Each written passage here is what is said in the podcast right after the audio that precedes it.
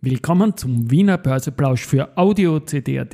Heute ist Dienstag, der 12. September 2023 und mein Name ist Christian Drastil. An meiner Haut lasse ich nur Wasser und CD. Tagesbester ist heute eine Aktie, die erst ab kommender Woche im ATX ist. Die Telekom Austria, die den Abspaltungstermin für Euro Telesites avisiert hat. Dies und mehr im Wiener Börseplausch mit dem Motto Market. And hey, here's Market and me.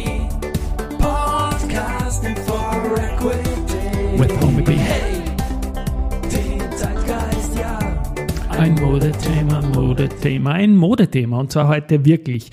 Es geht was weiter, obwohl der ATX selbst das nicht anzeigt. 3148,8 Punkte, minus 0,02 Prozent. Jetzt um 12.47 Uhr. Ja, auf der Gewinnerseite haben wir zum Mittag letztendlich die Raiffeisen mit plus 1,2 Prozent, Meier-Mellenhof ebenfalls plus 1,2 und Strabag mit plus 1,1 Prozent. Bei der Strabag ist gut, die werden ja jetzt den ATX verlassen, dann mit Freitag Schluss und das jetzt noch ein bisschen Pluspunkte bringt. Auf der Verliererseite haben wir die Lenzing mit minus 1,4 Prozent, die Do Co mit minus 1,1 Prozent und die OMV mit minus 0,9 Prozent. Auf der Geldumsatzseite die erste jetzt mit 6,9 Millionen, die OMV mit 3,6 Millionen und die RBI mit 2,3 Millionen.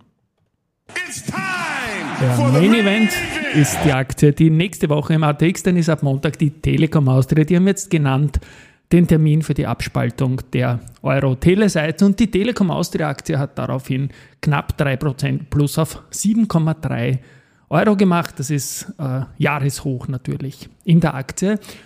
Seit Monaten waren wir long auf die Aktie, jetzt kommt der Schwung. Ich denke, man hätte das antizipieren können, aber ich glaube, die Geschichte mit ATX-Aufnahme und genauen Abspaltungstermin, das ist natürlich ein bisschen tricky gewesen, vor allem auch für passive Investoren. Aber kommen wir mal zu den Details. Ab nächsten Montag, wie gesagt, ist die Telekom Austria im ATX vertreten. Und am Freitag nächste Woche ist das nächste Main Event, weil da ist dann der Tag der Abspaltung. Die Euro-Tele-Sites, die soll in den Prime Market kommen und ja, der Ex-Tag, der 22. September eingebucht, werden die Stücke viel später erst werden und auch der Preis ist noch nicht bekannt. Ich denke, den wird man dann zeitnah nennen, nicht den Preis selbst, sondern einen Referenzpreis, dass man dem Markt da eine Guidance gibt. Ich gehe auch davon aus, dass die Euro-Tele-Sites wie damals die Buwok im Immofinanz-Case, der vergleichbar ist, für einen Tag dann im ATX sein wird.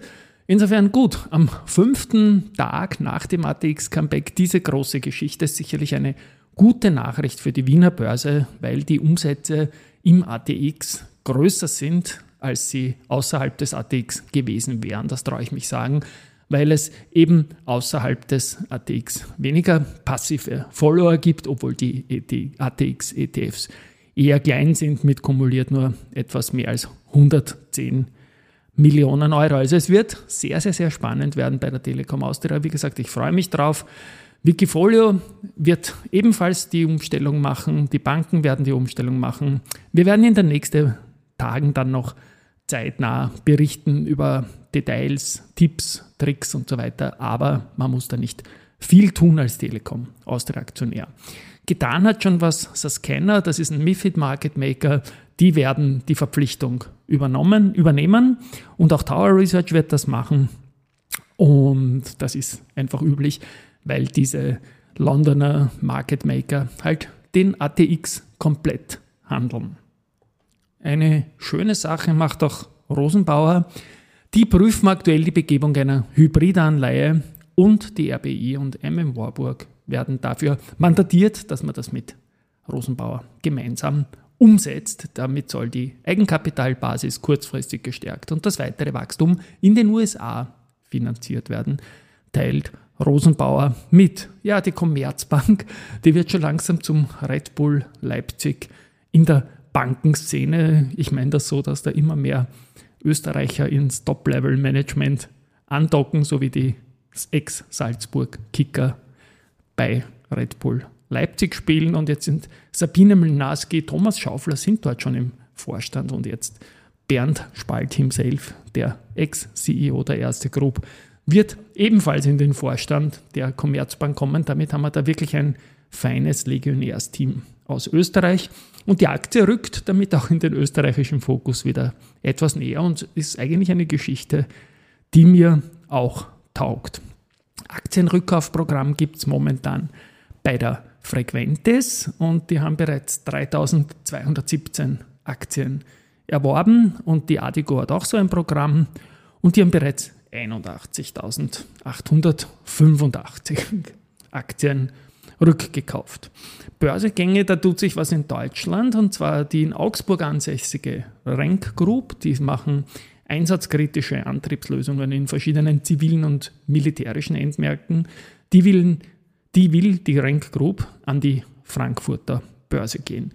Und ein Unternehmen aus Linz, aber Linz am Rhein, nicht Linz an der Donau, nämlich Birkenstock, die wollen auch an die Börse gehen, aber nicht in Deutschland, sondern in Amerika.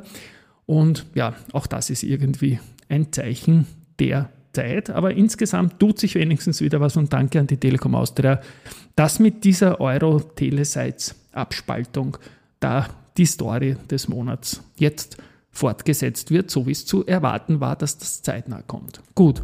Und finally noch Research. Die erste Gruppe, die bestätigen die Kaufempfehlung für Strabag und das Kursziel von 53,7 Euro. Das wird um einen Euro erhöht und geht auf 54,7 Euro. Ja, das war's.